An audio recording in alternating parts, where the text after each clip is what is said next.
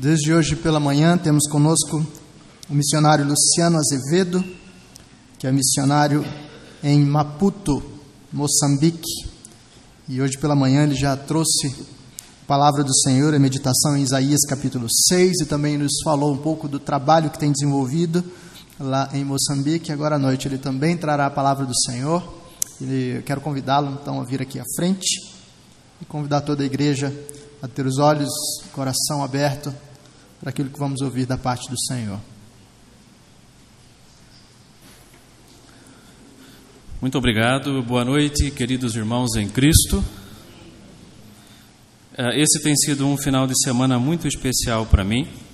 Eu estou muito grato a Deus pela forma carinhosa, calorosa como essa igreja é, tem me recebido. Eu tenho sido encorajado também em ver a visão é, missionária que essa igreja tem. Estou realmente grato a Deus por essa oportunidade, por esse privilégio.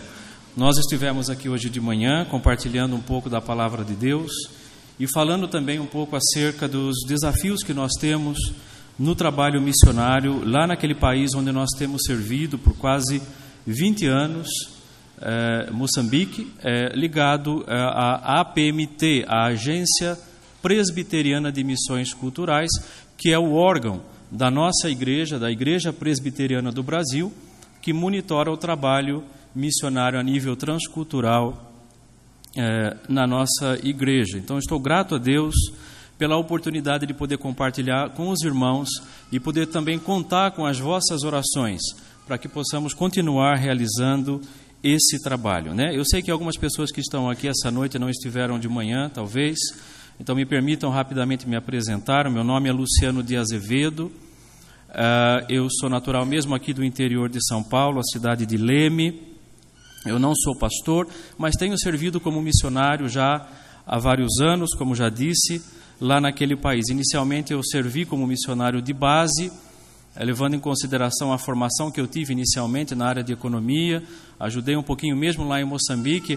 O primeiro trabalho que eu realizei lá foi nessa área de, de, de apoio na área administrativa, em uma organização missionária, mas depois de algum tempo passamos a ajudar também na área da formação de obreiros, que tem sido, digamos assim, o carro-chefe do nosso ministério atualmente, na parceria que temos com a Igreja Presbiteriana de Moçambique. Uh, nessa noite vamos falar um pouco mais, mas antes de tudo nós vamos abrir a palavra de Deus para sermos por ela é, encorajados.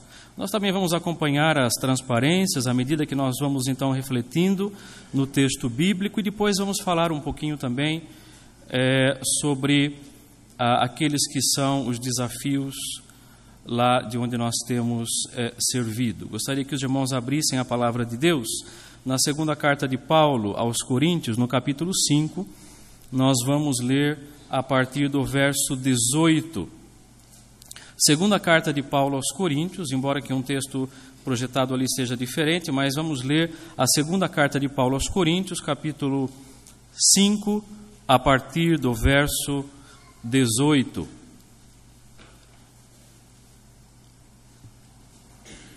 Diz assim a palavra de Deus. Ora, tudo provém de Deus, que nos reconciliou consigo mesmo, por meio de Cristo, e nos deu o ministério da reconciliação. A saber, que Deus estava em Cristo reconciliando consigo o mundo, não imputando aos homens as suas transgressões, e nos confiou a palavra da reconciliação de sorte que somos embaixadores em nome de Cristo, como se Deus exortasse por nosso intermédio. Em nome de Cristo, pois, rogamos que vos reconcilieis com Deus. Aquele que não conheceu o pecado, ele o fez pecado por nós, para que nele fôssemos feito justiça de Deus. Vamos orar. Pai, nós agradecemos mais uma vez pela tua palavra. E nós também oramos nesse momento que o teu Espírito Santo esteja iluminando nossos corações.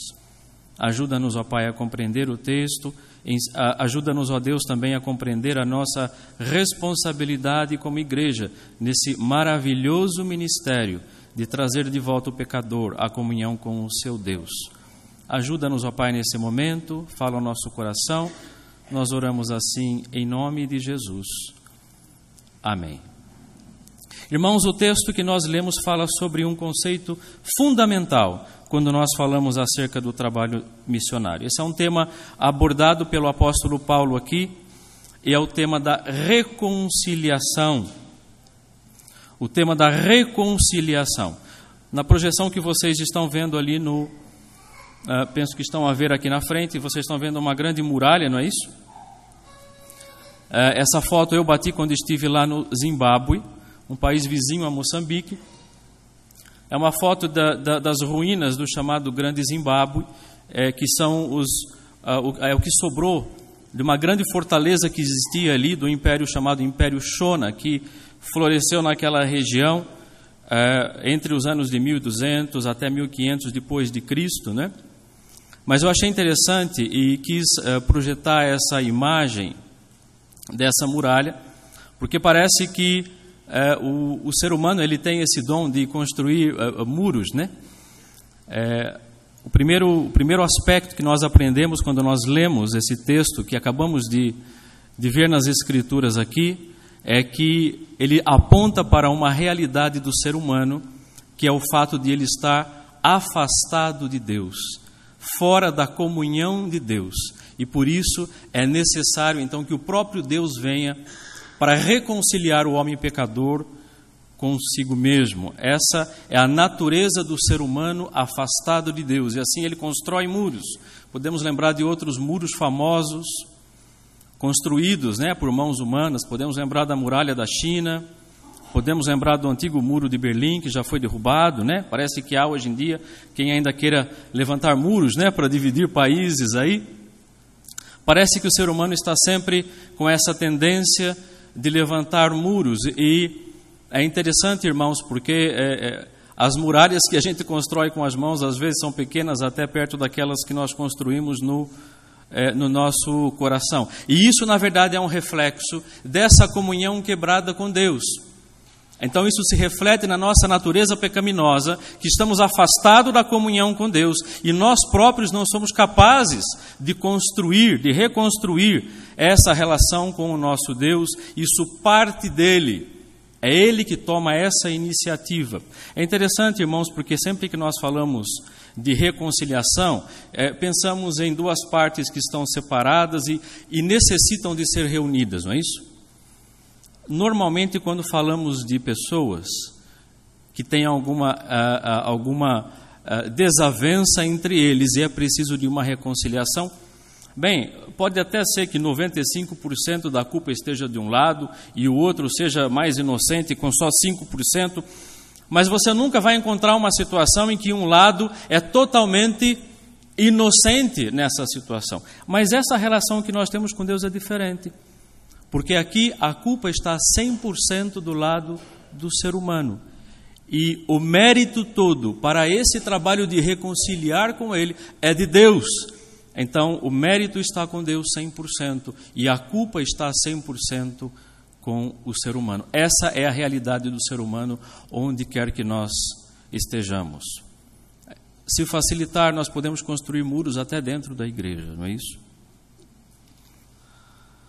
Paulo escreve também aos Efésios, ah, lá no capítulo 2, versos de 1 a 3, ele coloca aqui um pouco daquela que é a realidade, a natureza do ser humano, por causa dessa separação de Deus. Ele fala lá, filhos da desobediência, entre os quais também nós andamos outrora, segundo as inclinações da nossa carne, fazendo a vontade da carne e dos pensamentos, e éramos por natureza filhos da ira, como também os demais. E lá no capítulo 12, do, no, no, verso 12 do capítulo 2 de Efésios, o Paulo ele usa um termo para se referir aos, aos gentios, e para mim é um termo muito forte. E ele diz assim: não tendo esperança e sem Deus no mundo.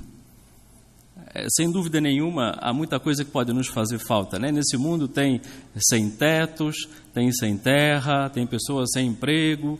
É, é, é, sem trabalho, Mas, irmão, nenhuma condição é tão triste e deprimente para o ser humano do que ele estar nesse mundo sem Deus. Mas ele tem uma solução. Lá mesmo no verso 18, né? Que Deus nos reconciliou consigo meio por meio de Cristo Jesus.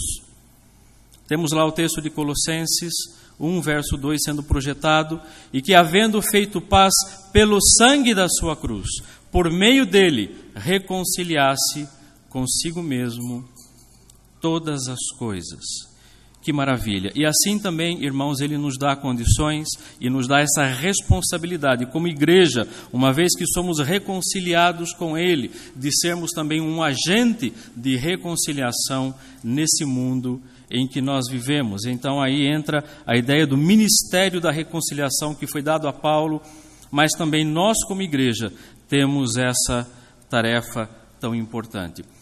Quando eu fui para o continente africano pela primeira vez, eu não fui diretamente a Moçambique. Eu passei, na verdade, pela África do Sul. Eu vivi alguns meses na África do Sul, quase um ano, na verdade. E vivi lá em Cape Town, uma cidade muito bonita, muito interessante. E naqueles meses que eu vivi ali, eu tive a oportunidade de frequentar uma igreja. O nome da igreja é St. James Church. É uma igreja anglicana, mas de linha reformada. Uma igreja muito grande, muito vibrante e essa igreja, ela é muito conhecida não apenas na África do Sul, lá em Cape Town, mas até internacionalmente, por causa de um atentado que ocorreu anos atrás lá. Os irmãos já devem ter ouvido falar sobre o regime do apartheid que existiu na África do Sul, não é? De 1948 a 88, são, foram 40 anos desse regime que era um regime de segregação racial. E naquele período, em que esse regime foi abaixo. Houve muito conflito, alguns grupos terroristas que se levantaram, muitas pessoas morreram por causa disso. E no ano de 1993, essa igreja, St. James Church, durante o culto vespertino, então entraram quatro homens é, de um grupo terrorista e a, ali dentro, durante aquele culto, eles a, eh, começaram a atirar nas pessoas, lançaram bombas. Até essas imagens são possíveis de se ver na, na internet, aqueles que têm curiosidade. Uh, e uh, muitas pessoas ficaram feridas, mais de 50 pessoas ficaram feridas, mais de 11, penso que 11 pessoas morreram. E, e foi um, um, acontecimento bastante trágico na vida daquela igreja. Isso aconteceu em 1993. Em 1998, houve aquele processo da Comissão da Verdade e Reconciliação na África do Sul, justamente para perdoar os lados que estavam opostos ali, naquele processo difícil de reconciliação. E, e é interessante porque é, é, eu tive a chance até de assistir, ler o livro. Um livro foi, foi, produzido dessa experiência que essa igreja passou. O livro foi escrito pelo, pelo bispo né, dessa igreja, o, o bispo Frank Retief. Eu tive a chance de conhecer esse homem quando eu estive lá. E é interessante porque naquela reunião para reconciliar, então foram colocados frente a frente aqueles que perpetraram aquele atentado e aquelas famílias, aqueles familiares que perderam seus entes queridos naquele evento. Também esse vídeo é possível ver, é muito comovente, é possível você encontrar na internet esse vídeo e aquelas pessoas assim, em lágrimas e soluços ter que olhar para o rosto daqueles que mataram, né, a, os seus queridos durante um culto na igreja e dizer eu te perdoo. Mas o que marcou para mim e que eu queria chamar a atenção nesse momento foi a frase desse bispo, bispo Frank Retief, e ele, quando dá uma entrevista, ele diz assim para a jornalista: Olha, esse processo de reconciliação é doloroso e difícil, mas ele é absolutamente necessário. Porque perdoar e reconciliar é um conceito que está diretamente ligado, é essencial para se compreender a fé cristã. Justamente porque reflete o amor de um Deus que fez esse gesto de reconciliar consigo o pecador. E ele faz isso através da pessoa do Senhor Jesus. É, vocês estão vendo também a imagem aí é, é de uma família bonita, não é? Ah, é, essa família é a família do Domingos, o nome dele é Domingos Majaua. Eu sempre uso a história dele, ele sabe disso lá, para ilustrar algumas das mensagens que eu prego porque é, é uma história que marcou muito a minha vida durante o tempo que eu estive trabalhando lá na região central de Moçambique. Essa família é muito querida para mim, ainda hoje não passa uma semana sem ele me telefonar. Como é que está, irmão Luciano? Como é que vocês estão? A foto já foi tirada há um tempo atrás. Também essas crianças já estão grandes também. Eu tenho muita foto antiga que eu projeto aí, não é? Mas o que chama atenção é que o Domingos tinha uh, um problema. Ele tinha uma desavença com o pai. O pai é aquele velho que está sentado naquela cadeira. Aquela foto foi tirada na sala da minha casa, lá na beira, há anos atrás, quando eles foram me visitar. E uma ocasião nós fizemos uma viagem para uma localidade chamada Luabo, no interior da província de Sofala. E é justamente a vila de onde o Domingos era proveniente. Nós viajamos para lá, mas o Domingos disse: Irmão Luciano, o problema é que nós vamos para a minha terra e eu tenho uma desavença com o meu pai. O Domingos era um crente fervoroso na igreja, mas o pai era presidente da Ametramo. A Ametramo é a Associação dos Médicos Tradicionais de Moçambique. Ele era o líder dos curandeiros naquela região. E por causa dessas questões religiosas, eles não não se falavam, não se entendiam já há muitos anos. Eu penso que há mais de sete anos eles não conversavam. Então havia essa preocupação do lado do Domingos. Vamos lá para nossa, para minha terra. É, temos que visitar minha família, mas eu tenho essa situação com meu pai em que não há amizade entre nós por causa disso. Falei, vamos lá, vamos conversar com, com ele, vamos ver se conseguimos ter um diálogo. E de fato, quando nós lá chegamos, fomos recebidos por, por essa família, nos deram de comer, nos deram banho e depois sentamos para conversar. E foi interessante a maneira como Deus agiu, né? Então o homem começou a conversa dizendo: Olha aqui, seu missionário, eu tive um sonho. É, então você imagina, né? Um missionário presbiteriano, assim como eu, né? Todo engomadinho, lá no interior da África, e uma pessoa vem dizer que tem um sonho e que ele queria dizer o sonho dele é, é, para se calhar talvez eu decifrar, não é? Então ele disse que no sonho dele ele via uh, elefantes que perseguiam a ele e ele corria daqueles elefantes e chegava um momento que ele então se via comendo a carne daqueles elefantes. O elefante é um animal muito muito muito reverenciado lá na África, né? Simboliza autoridade e tudo mais. Eu falei, Senhor, me ajuda para eu não falar nenhuma heresia aqui agora, não é? é mas naquele momento eh, eh, Deus Deus me ajudou e eu lembrei da da Santa Ceia, né? Nós tivemos a ceia hoje de manhã. Eu falei, olha, quando nós celebramos a ceia, o próprio Deus nos convida, né? Tomai, beber, nós tomamos do, do, do, do pão e do cálice, né, representando então o sacrifício vicário de Cristo por nós. E eu expliquei para ele o significado da ceia. E de alguma maneira eu falei para ele: olha, talvez você, é, você está sendo, uh, uh, estava sempre, sempre sendo perseguido, você achava pelos cristãos, mas é hora agora de você talvez uh, abraçar essa fé cristã que você corria tanto dela. Olha, irmãos, o fato é que aquilo fez sentido na cabeça do velho. E depois de algum tempo, ele se converteu. E essa foto foi tirada um ano depois, na sala da minha casa. Até o irmão Domingos depois disse que ele é, ficou um crente tão assim fervoroso que ele era o primeiro a chegar na igreja para varrer em volta da igreja antes de começar o culto. Irmãos, ele foi reconciliado com Deus. E aquilo foi tão além porque a, a, reconciliação também envolveu a família e agora há uma reconciliação de pai e filho. Graças a Deus por isso.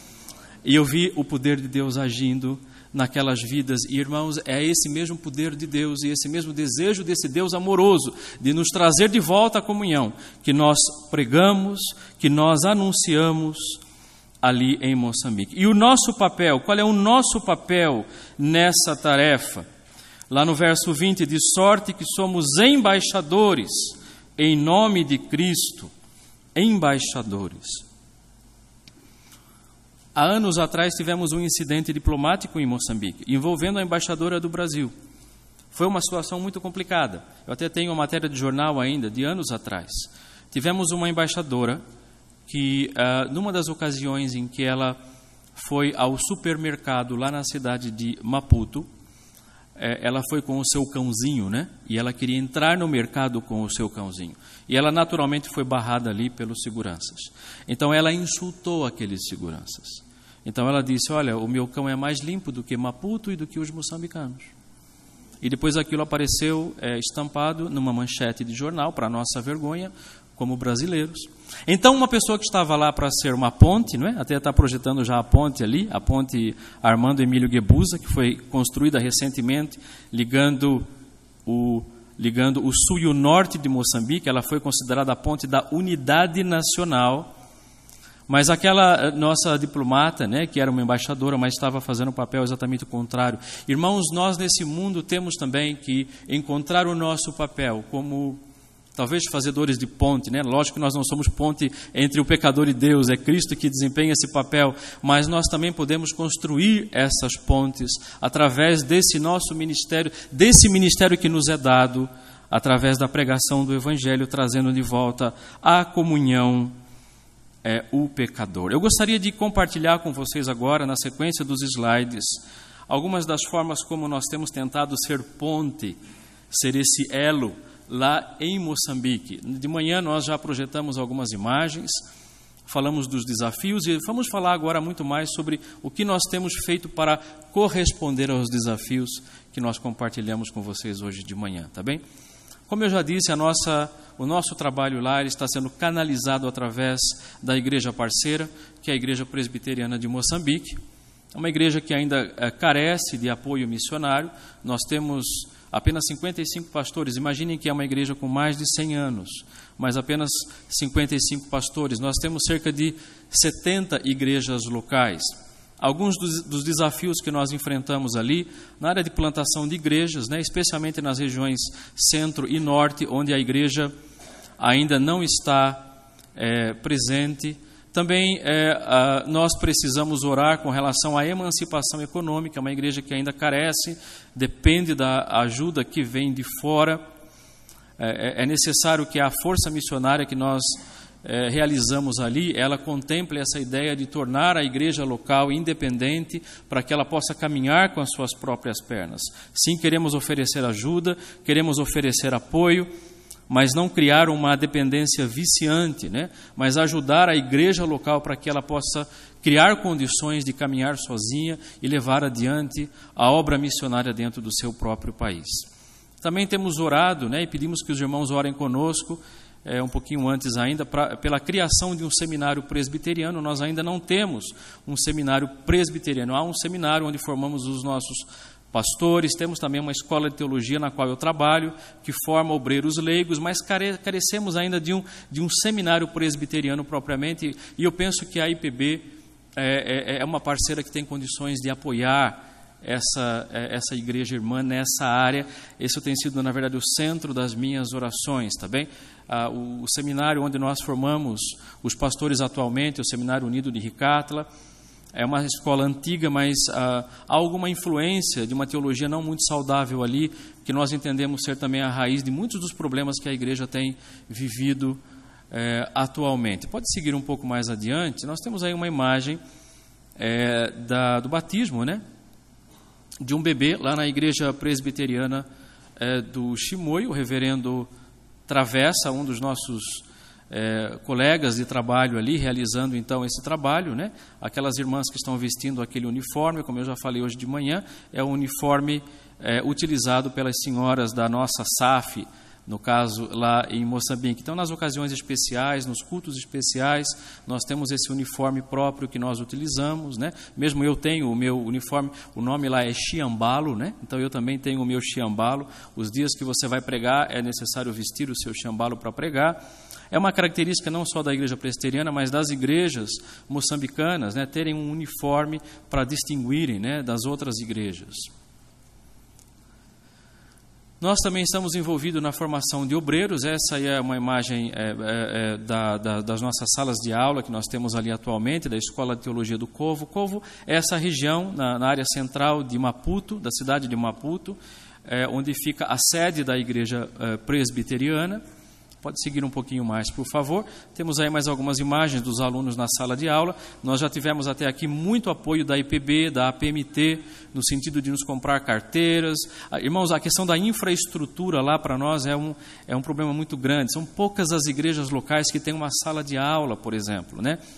Então, é, uma coisa interessante aqui no Brasil, na IPB em especial, há muita preocupação em termos uma infraestrutura para a escola dominical, para o trabalho com crianças, mas isso é algo que nós não temos. Temos a capela e quando há uma ou outra sala de aulas é muita coisa, mas nós carecemos então de uma infraestrutura maior é, para que a igreja possa realizar devidamente o seu trabalho. Temos mais uma imagem ali, aquela imagem de baixo eu estou junto com os colegas professores que dão aula comigo. A imagem de cima, alguns alunos com a professora Lígia, que foi uma missionária que nos ajudou, que nos apoiou lá por algum tempo. Ela já retornou ao Brasil, trabalha ah, num ministério aqui no Brasil agora, mas nos deu uma boa ajuda lá é, com uma matéria na escola de teologia. Pode seguir um pouquinho mais.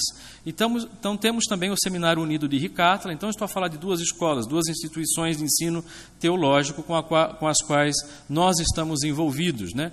O Seminário de Ricátla é um seminário localizado mais na zona rural, quase 30 quilômetros, afastado da cidade de Maputo.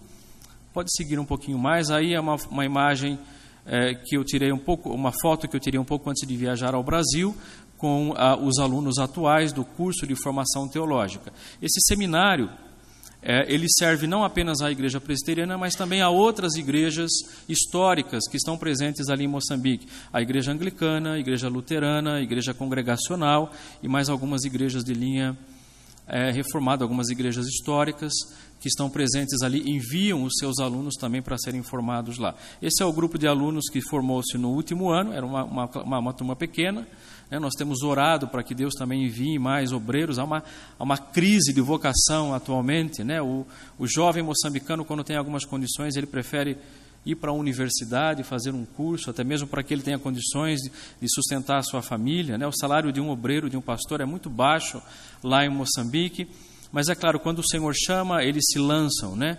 É, então nós temos também orado para que o Senhor levante mais vocações é, para servir a sua igreja naquele país. Seguindo um pouco mais à frente, aí a nossa famosa mafureira, né, que é uma árvore tradicional. Então, os nossos, as nossas formaturas, né, todo final de ano, geralmente são realizadas ali debaixo daquela grande mafureira. É praticamente uma tradição que nós temos lá no seminário de Ricatla. Então, essa foi a última graduação que ocorreu é, no início de dezembro, uma semana antes de eu viajar ao Brasil. Aí, mais uma, uma imagem dos alunos, pode seguir um pouquinho mais. Aí um dos nossos alunos também trabalhando, né? Os alunos do seminário de Ricatla, eles é, eles recebem uma pequena ajuda de custo, um valor muito pequeno mesmo. Os, os alunos casados, só para vocês terem uma ideia, o que eles recebem não passa de 300 reais por mês para eles comprarem comida. O seminário não tem condições de oferecer é, alimentação para os alunos. Alguns alunos fazem as suas plantações ali ao lado das casas onde eles vivem. Eh, nós chamamos de machamba, né, para poder ajudar na sua alimentação. E o Arsênio é um aluno que, na verdade, já concluiu o curso e ele está ali fazendo esteiras para poder ajudar também a complementar a sua renda, para sustentar a sua família, para comprar os seus livros. Eu senti muito, há alguns meses atrás, eu fui visitar um dos nossos alunos, um aluno presbiteriano, e eu entrei numa das casas do seminário, a casa onde ele vive, eu fiquei muito impressionado porque o chão até já estava destruído, ele estava praticamente vivendo com a família na areia, né?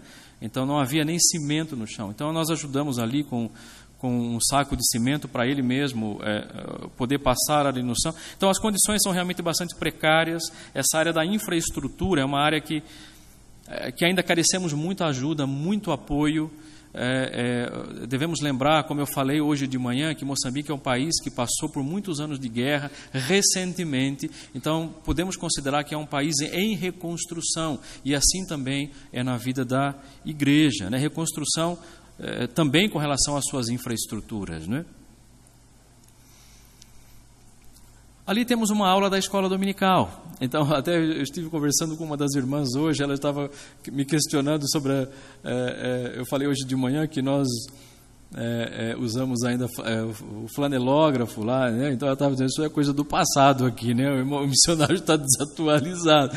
Até nós rimos muito ali foi interessante, né? Mas eu estou indo com a mala cheia de flanelas lá, de, de, lições de flanelógrafos, né? Porque ainda nós não temos os recursos que vocês têm aqui. Então, aquilo ali é uma, uma aula na escola dominical. Olha só, lá o departamento da juventude não tem as separações que nós temos aqui. Aqui temos é, mocidade, temos é, o CP, não é isso? É, é, o PH, não é isso?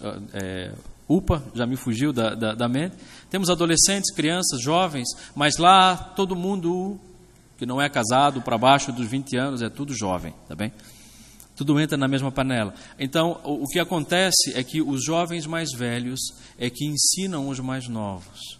É interessante porque na IPB, geralmente são mulheres que estão encarregadas na área da, da educação infantil, né, da, da escola dominical, é, mas lá não, lá são jovens, os jovens mais velhos que ensinam os mais novos.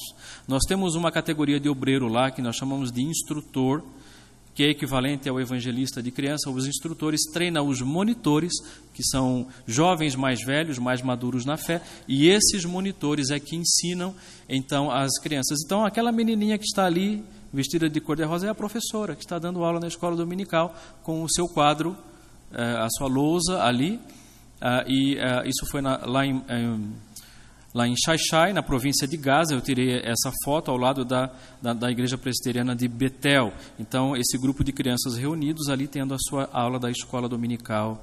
Então, há muita carência nessa área. Nós precisamos de mais apoio nessa área, né, de missionários, de recursos para incrementar uh, o ensino, né, a escola dominical. Essa realmente é uma área que precisamos ainda de muita ajuda. Na Escola de Teologia do Covo, nesse ano, temos planos de iniciar um curso para a formação de novos instrutores. Temos 20 candidatos, a maioria do norte, graças a Deus por isso, não é? e uh, na região onde é mais necessário. Então pedimos as orações dos irmãos para que nós também tenhamos os recursos, as condições de realizar esse curso para que tenhamos mais obreiros para atender a essa demanda uh, lá na nossa igreja. Também temos enviado alguns alunos para serem formados aqui no Brasil. Nós falamos da importância da educação teológica hoje de manhã, a importância da formação de obreiros. Esses dois são o Vasco e o Marcelino. Eles estiveram aqui no Brasil, uh, uh, debaixo dessa parceria entre a IPB e a IPM. Eles estudaram no seminário presbiteriano de Belo Horizonte, já concluíram os seus estudos, já retornaram a Moçambique, são pastores, estão fazendo um ministério muito bonito. E só para vocês terem uma ideia, o Vasco, ele casou recentemente, inclusive, e o Vasco já está assumindo algumas das cadeiras que eu ensinava no seminário. Então veja só que bom, não é? Já uma transição que está sendo realizada e com o bom preparo que eles receberam aqui no seminário presbiteriano, eles podem também exercer uma influência muito positiva lá no contexto da educação teológica na nossa igreja. Temos ainda um, um, uh, um, mais um aluno que está em Campinas, no Seminário Presbiteriano eh, do Sul. Uh, uh, pedimos as orações dos irmãos também por ele, é o Arsênio. O Arsênio é casado, tem filhos. Infelizmente não conseguimos mandar ele com a família por falta dos recursos, justamente. Então ele fez o primeiro ano, mas não está aguentando de saudade. Está em Moçambique agora, é, de férias com a família, não sabemos se ele vai voltar ou não, porque ainda não foram criadas as condições para que a família toda venha. Ele tem filhos em idade escolar e tudo mais. Estamos orando com relação a isso, pedimos que vocês orem conosco, porque cada um desses obreiros, né, é, será uma peça importante nessa tarefa importante, é, nessa tarefa de nós é, treinarmos mais obreiros também lá em solo moçambicano mesmo, não é? Também nós temos é, procurado ajudar é, através da IPB com doações de livros. Essa, é, isso que vocês estão vendo atrás, essas caixas, foi uma doação muito grande feita pela editora Cultura Cristã. É, cada obreiro da Igreja Presbiteriana de Moçambique recebeu um kit é, onde vinham muitos bons livros e isso foi uma grande ajuda. Esse tipo de parceria, de intercâmbio tem nos ajudado e tem fortalecido também bastante os nossos obreiros lá. Também temos feito distribuição de Bíblias. Né? Essa foi uma doação que foi feita é, pela, pela Direção Nacional das, das Mocidades aqui no Brasil, penso que esse é o nome que damos aqui, não é? E uh, eles fizeram uma doação de 1.300 Bíblias na língua Chewa, ou Nyandia, como é chamada também, lá da, da província de Tete. Irmãos, eu fiquei tão emocionado quando isso aconteceu, e depois o pastor Travessa, aquele que vocês viram no início, que está lá agora como presidente do presbitério, ele estava me dizendo, irmão Luciano, olha, essa ajuda foi tão grande, e algumas das nossas igrejas locais e congregações naquela região, havia falta de Bíblias. Então, ele me disse que em algumas das congregações, essas Bíblias doadas foram colocadas na igreja, não foi dada para uma pessoa, foi deixada na igreja. Então, se aquele é teu dia de pregar, você vai lá, pega a Bíblia e leva para casa para você preparar a pregação, depois você devolve, porque o dia que for o outro pregar tem que usar a Bíblia também. É, e até ele estava dizendo, olha, é, é, há tanta necessidade que até pessoas de outras igrejas estão aparecendo para pedir essas Bíblias, porque eles também necessitam disso. Então há ainda carência de doação de Bíblias, especialmente em algumas dessas línguas é, faladas na região centro e norte é, do país. Também temos procurado fortalecer o trabalho de plantação de igrejas lá em Moçambique através da Igreja Presbiteriana, é, ajudando-os na visitação daquelas congregações no interior do país. Hoje de manhã eu mostrei também algumas imagens, essa é uma outra imagem da Igreja Presbiteriana em Massingir. Então aquela ali atrás é a capelinha deles, não é? mas eu penso que eles já construíram uma coisa melhor do que aquela. Mas só para ter uma ideia da, da, do nível da infraestrutura que nós contamos lá, a, a mais a nível do interior né, do, do país. Também temos dado alguns cursos de formação. É, por exemplo, esse foi um grupo que nós demos um, um, um treinamento na área de evangelismo né, para os anciãos lá, nós chamamos de anciãos, é, não, não, usamos o nome presbítero. Né? Então, esse foi um grupo de anciãos para quem nós demos um treinamento lá naquela região chamada Magude. É, essa imagem é muito marcante para mim também. É, eu sei que eu, eu, estive conversando com alguns irmãos aqui que que, que, compartilharam o fato de terem já estado em Moçambique, né? lá na região centro, em Mutua, parece que foi essa região onde estiveram. E, e, na verdade, esse orfanato que estão a ver aí na foto, foi batida essa foto já há muito tempo, 2006, é naquela região de Yamatanda, muito perto de Mutua, um orfanato ligado a uma igreja local e a razão de eu ter colocado essa foto, tirada tanto tempo, tanto tempo atrás, aquele, aquele gordinho de verde ali com chapéu sou eu, tá bem? Não dá para ver bem, mas sou eu. E ali foi uma, um, um orfanato construído com, com uma doação que foi feita pela Igreja Presbiteriana do Brasil. E nós ajudamos a construir aquilo ali que seria o alojamento daquelas crianças. Mas o que, o que me marcou é algo que aconteceu há um mês atrás apenas. Pode colocar a imagem seguinte. Esse jovem que está na foto, não dá para ver muito bem, mas esse jovem é, me procurou lá em Maputo, né? Não lá, lá, não, não lá na região centro, mas já em Maputo. Ele conseguiu descobrir que eu estou a trabalhar ali, o meu escritório que fica ali no Covo, na igreja presbiteriana. E esse jovem, o nome dele é um nome um pouco diferente, é Samsung, parece o, o celular, mas não é, é um pouco diferente. Samsung, o nome dele. Então, ele uh, era um daquela, uma daquelas crianças que estavam no orfanato. E anos depois nos reencontramos. Irmãos, um homem firme na fé, trabalhador. Ficamos tão emocionados com esse reencontro. Então, às vezes, uma semente que lançamos lá atrás nós nem imaginamos, mas ela vai gerar fruto e você vai ver esses frutos apenas anos depois. Foi uma bênção tão grande, eu fiquei muito emocionado nessa ocasião, nesse reencontro. Não é? Eu queria pedir as orações também dos irmãos para um outro ministério que estamos envolvidos ali, que é chamado de Casa Coinonia. Casa Coinonia é uma casa de hospedagem para, para obreiros cristãos, tanto nacionais como estrangeiros. Só para vocês terem uma ideia, a Casa Coinonia ela hospeda até mais de 100 obreiros cristãos por mês ali em Maputo. Boa parte dos missionários que passam por lá se hospedam conosco. Eu faço parte da direção dessa casa, que é formado por alguns missionários estrangeiros e alguns pastores locais.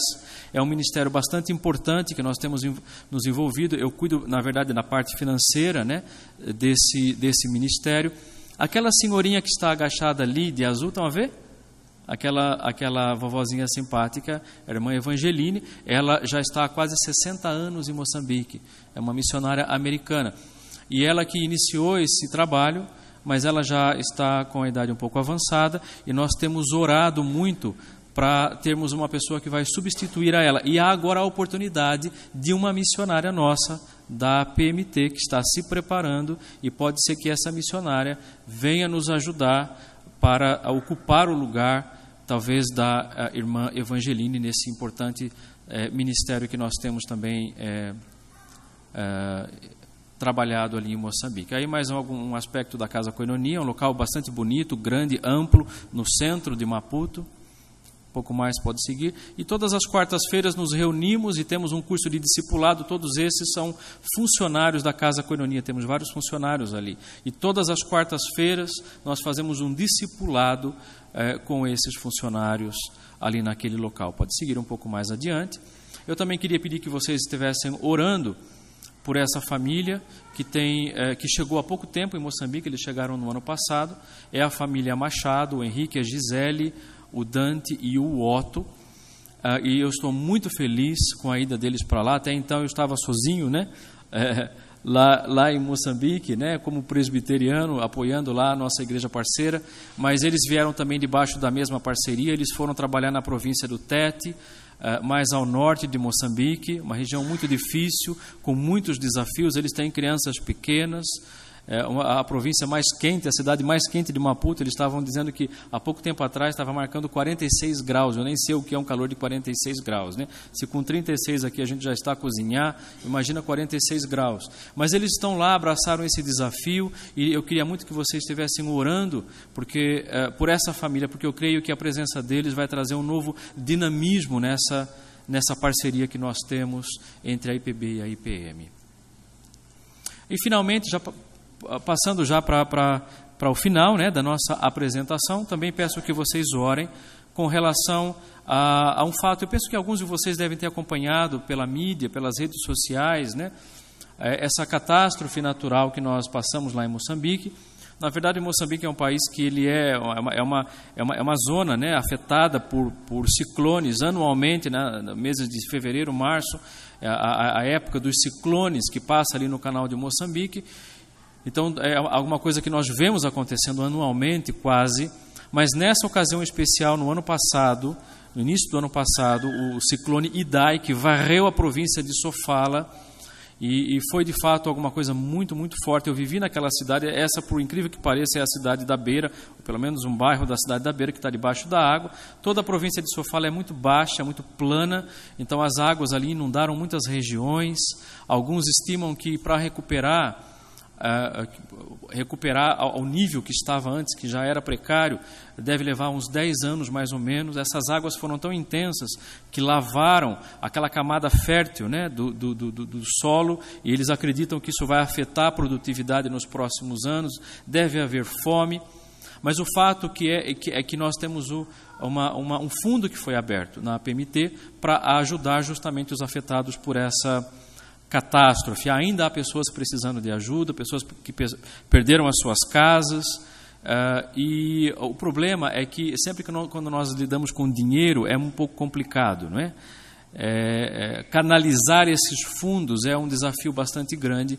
Eu estou a, a, responsável a, por isso. Nós teremos algumas reuniões ainda antes de eu voltar a Moçambique para tratar dessa questão, mas eu queria que vocês estivessem orando por isso, para que nós realmente pudéssemos utilizar esses fundos de uma maneira é, em que nós não tivéssemos apenas ali fazendo um assistencialismo. Há muitas missões que vão para aquele país, irmãos, e, e, é triste dizer isso, mas até igrejas né, que constroem o seu ministério em cima da ima imagem, da desgraça, da, da, da, miséria daquele povo. Nós não queremos seguir por essa linha, mas há uma necessidade real, há um fundo para ser usado e oramos para que o Senhor nos ajude a usar isso de maneira efetiva, mas que acima de tudo consigamos expressar o amor de Deus para com aquelas pessoas através desse gesto. Peço as orações, é alguma coisa que está na minha cabeça, que me preocupa bastante atualmente, e eu conto com as orações de vocês com relação a isso, tá bem? E finalmente orar, né, pelo fortalecimento entre as nossas duas igrejas. Aí vocês estão vendo algumas pessoas provenientes da IPB que estiveram lá em Moçambique anos atrás. Quase que anualmente nós temos recebido algumas visitas, é, várias iniciativas têm sido feitas. Né? Nós recebemos já as senhoras da SAF, doaram é, máquinas de costura, deram um curso de corte e costura.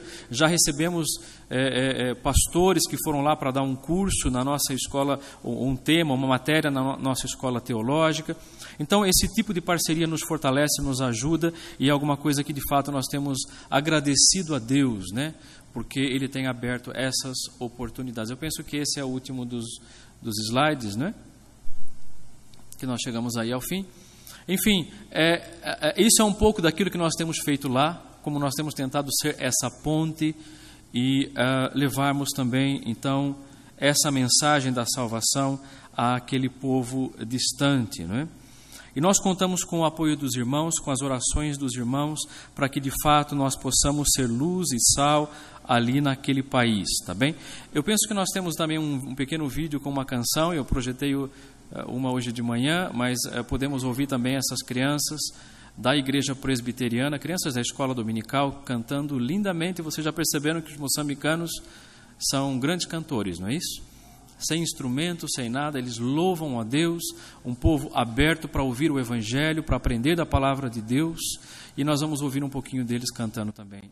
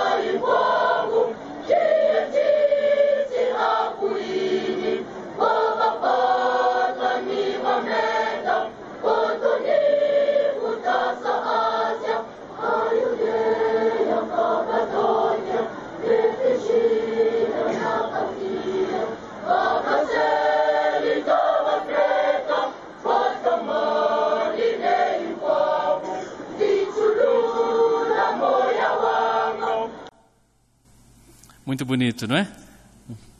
Cantando lindamente, alguns talvez reconheceram o hino. Uh, irmãos, eu queria concluir também é, com um gesto. Eu vou concluir nesse momento, mas eu gostaria de fazer um gesto aqui também para agradecer a acolhida que essa igreja me deu nesse fim de semana. Estou muito grato a Deus mesmo. Isso que eu tenho nas mãos aqui é um tecido é, que lá nós chamamos de capulana, né? Eu não sei se os que estiveram em Moçambique da outra vez receberam capulanas, mas capulana é é, é, nós costumamos dizer que, que, que em Moçambique é, é a, a, cultura da, da, da, capulana. Toda mulher moçambicana sai de casa, não, não, não, sai, nenhuma mulher moçambicana sai de casa sem uma capulana na sua bolsa, tá bem? A capulana é um tecido que é usado para vários, vários fins. As mulheres usam para é, quicar, né, como elas dizem, colocar as crianças nas costas, o bebê nas costas, usam para enrolar na cintura, usam para é, o banho, para forrar a mesa, para muitas finalidades. É interessante porque toda esquina você encontra uma loja de capulana lá em Moçambique, tá bem? E se alguém faz aniversário, qualquer evento, e você quer dar um presente, aqui a gente dá caixa de bombom, mas lá você dá uma capulana, não é? Então eu ganho muitas capulanas. Quando eu venho ao Brasil, eu trago muitas. E é interessante que as capulanas elas são estampadas em vários motivos, né? Tem capulanas do, do partido político, tem de igrejas, tem de empresas, né? Você encontra todo tipo de capulana. Então, eh, certamente, é 100% de chances, né? Que se você for me visitar lá em Moçambique um dia, for visitar a igreja presbiteriana de Moçambique, vai receber uma capulana com certeza. Então eu queria vos dar uma capulana também. Ah, olha, é, é, geralmente nós oferecemos para a esposa do pastor, né? Eu sei que a esposa do pastor não está presente aqui nesse momento. As esposas do pastor elas são chamadas de frus, né? Então geralmente oferecemos para a esposa do pastor, mas excepcionalmente eu vou oferecer para eu, eu penso que está aqui presente, né? Eu fui informado a presidente da SAF. É, eu podia dar para um homem também, mas acho que fica melhor eu, eu oferecer a capulana para uma mulher. Mas vou abrir primeiro ela, né? Não sei se está de ponta cabeça. Ok. Não, acho que não, está correto. Então escolhi uma capulana bonita. Então eh, resolvi trazer e fazer esse gesto de entregar essa capulana. Não dá para eh, dar uma a cada um de vocês, mas pelo menos a nossa querida irmã é, é, presidente da SAF, em nome da igreja, vai receber essa capulana. Podem usar isso quando tiver uma conferência missionária para forrar a mesa, colocar coisas em cima. Isso vai ser é, muito interessante. O certo era eu vestir a capulana em si, mas não vai ficar bem como eu sou homem e você é mulher, né? Geralmente é uma mulher que veste a capulana na outra. Mas uh, fica aqui esse gesto, então, uh, e a minha gratidão sincera por essa abertura que os irmãos me deram para eu estar convosco aqui hoje. Eu conto com as orações dos irmãos. A igreja de, eh, presbiteriana lá em Moçambique também é, conta com as orações dos irmãos, tá bem? Para que nós possamos continuar realiza, realizando esse trabalho para a glória de Deus. Para que pessoas sejam reconciliadas com Cristo naquele país, naquela nação é, irmã. Muito obrigado, irmãos. Que Deus abençoe a vida de cada um de vocês. Amém.